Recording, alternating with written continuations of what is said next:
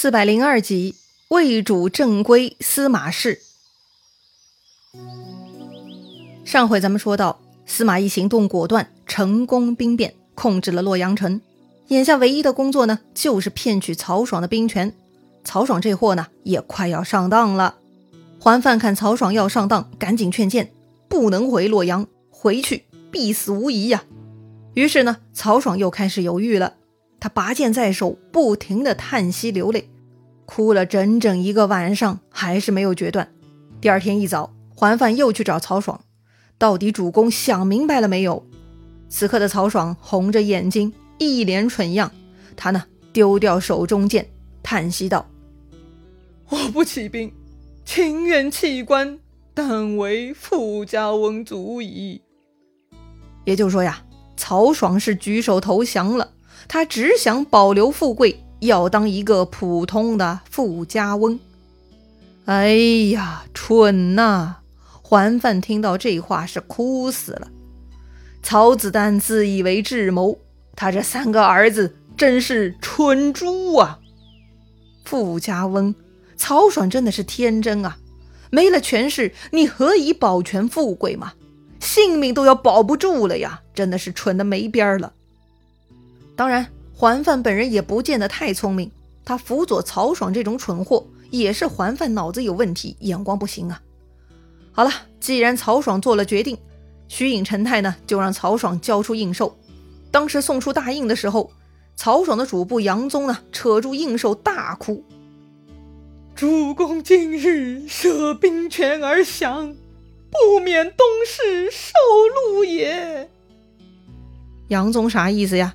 他的意思是啊，一旦曹爽交出了兵权，就要被司马懿杀头了。但曹爽却说：“太傅必不失信于我。”哎呀，这个曹爽啊，还是相信了七十岁的司马懿呀。于是呢，徐允、陈泰这就拿走了曹爽的印绶去见司马懿了。众将领看曹爽已经没了将印，也就不必跟随。于是呢，大家伙四散都走光了。曹爽这会儿呢，只剩下几个自己人了。得了，投降了，不闹了，大家都回去吧。曹爽兄弟回家之后，被司马懿禁足在家，派居民八百人围住曹爽宅子。曹爽本以为司马懿拿到大印就会宽恕自己，没想到司马懿一言不发，圈禁了自己。曹爽很郁闷呐，他终于开始担心桓范他们说的事情了，他也开始心中忧闷了。到底司马懿会不会下毒手呢？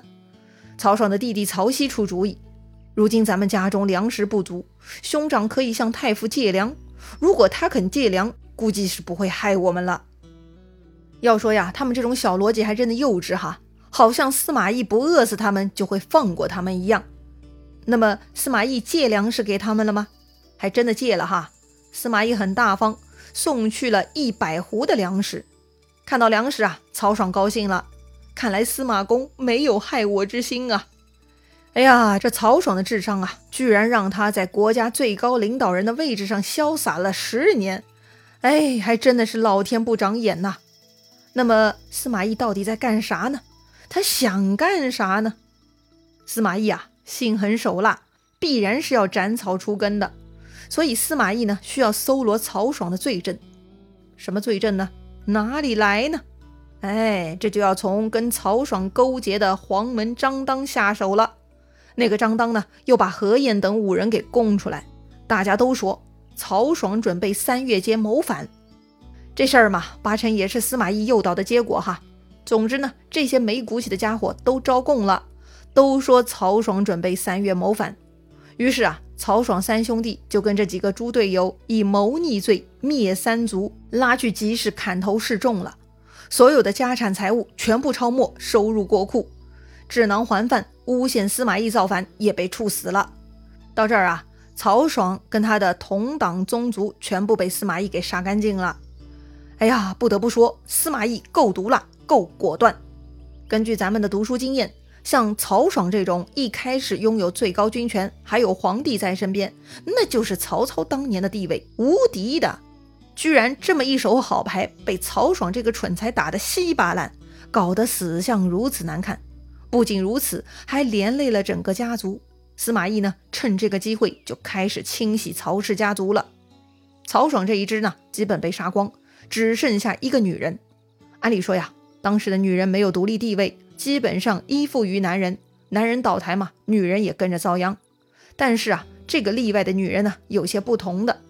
这个女人也是有名有姓，她呢姓夏侯，名叫令女。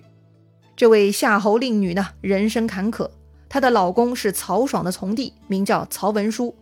曹文书死得早，所以夏侯令女很年轻的时候就开始守寡了，而且呢也没有生孩子。夏侯令女的父亲呢，觉得女儿这么守寡一辈子不合适，他就想让女儿改嫁。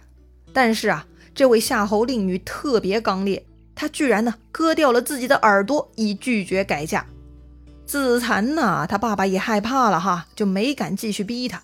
如今曹爽倒台，连累三族。为了保命呢，夏侯令女的老爸又一次跳出来要为女儿改嫁。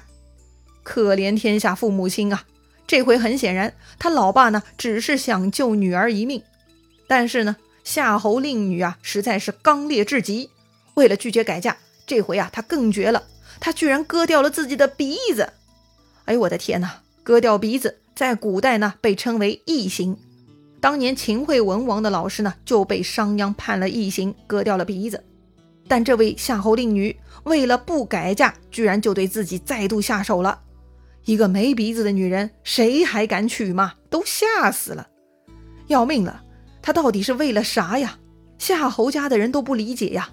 人就活着一辈子，何必自苦呢？丈夫家门已被司马懿全部杀光了，你这活活守着，到底想为谁呀？夏侯令女啊，她哭了。她说呀：“我听说过，人人不会因肾衰而改变节操，义士也不会因存亡而改变心智。曹家以前兴盛之时，我尚且想终身守节，何况如今衰亡了，我又怎么忍心抛弃他呢？这是禽兽的行为，我怎么能这样做呢？”他这么说呀，大家都很惭愧，再也没有人敢逼他了。这话呢也传到了司马懿的耳朵里，司马懿啊也很佩服他的贤德，于是就同意夏侯令女收养一个孩子作为曹氏之后。这个故事嘛也反映了当时的社会观念，或者呢也可能是罗贯中的价值观：从一而终、忠贞有义的女人值得敬佩、值得认可呀。不管怎么说，夏侯令女如此极端，换来了为曹家留后人的资格，确实也是了不起的牺牲啊。曹家人呢都被清算了，主要同谋呢也都被法办了，但是还有漏网之鱼。太尉蒋济说呀，还有鲁之、新长闯门出城，杨宗夺印不给，这些人呐都有问题，都不能放过。但是司马懿呢却对他们很宽容。司马懿说，大家都是各为其主，是大义在胸之人，不必苛责。于是呢就给他们官复原职了。听说司马懿因为自己有大义，才免于追究自己的责任，心肠是十分感慨呀。要不是自己当初问了姐姐，差点就丢失大义了。是啊，这个心肠的姐姐辛献英跟夏侯令女呢，都是当时的女中豪杰，心存大义呀。除了心肠等人，其他曹爽门客，司马懿呢也都全放了。他们中有官职的都官复原职，都没有受到曹爽的连累。不过，何晏、邓阳这些人呢，都是跟着曹爽死于非命的，也应验了管路的预测。果然，管路通神呢。话说，当时的皇帝曹芳虽然年少不懂事，但他已经看明白司马懿的铁腕了。孩子也是吓怕了。于是呢，在有心人的提示下，曹芳加封司马懿为丞相，加九锡。这种待遇嘛，就是当年汉献帝给曹操的待遇了。历史总是惊人的相似。此刻的曹芳看待司马懿呢，就像当年汉献帝看待曹操是一模一样。报应啊！司马懿一开始是推辞的，但曹芳很坚持，还令司马懿父子三人一同掌管国家大事。也就是说，这个时候的魏国国家大权已经全部落入司马懿父子三人手中了。如今很多人呢都有奋斗的焦虑症，要知道。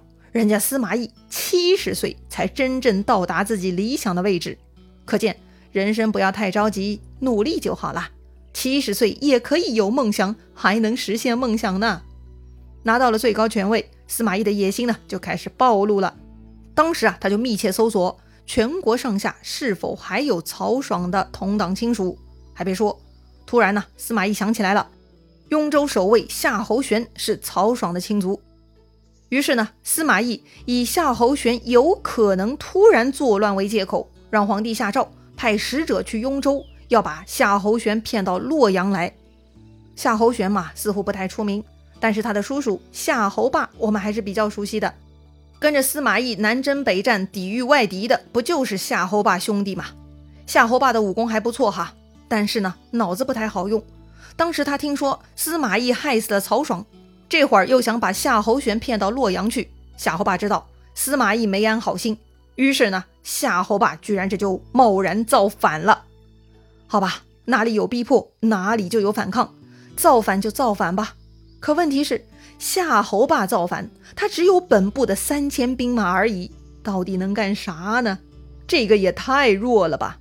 于是呢，都不需要司马懿动手，镇守雍州的刺史郭淮就带兵出来镇压造反了。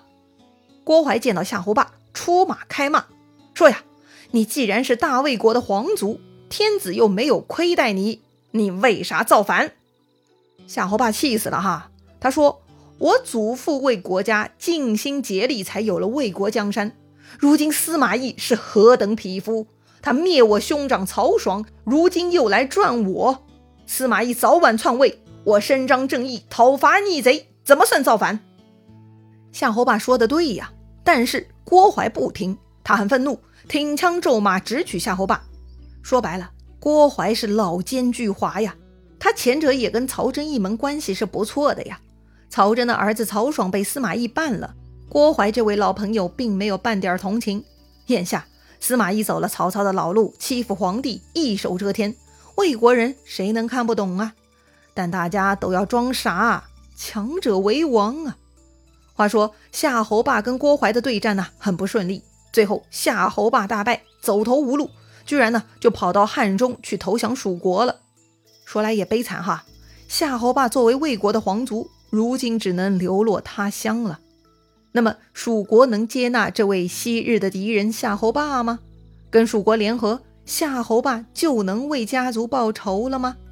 精彩故事啊，下一回咱们接着聊。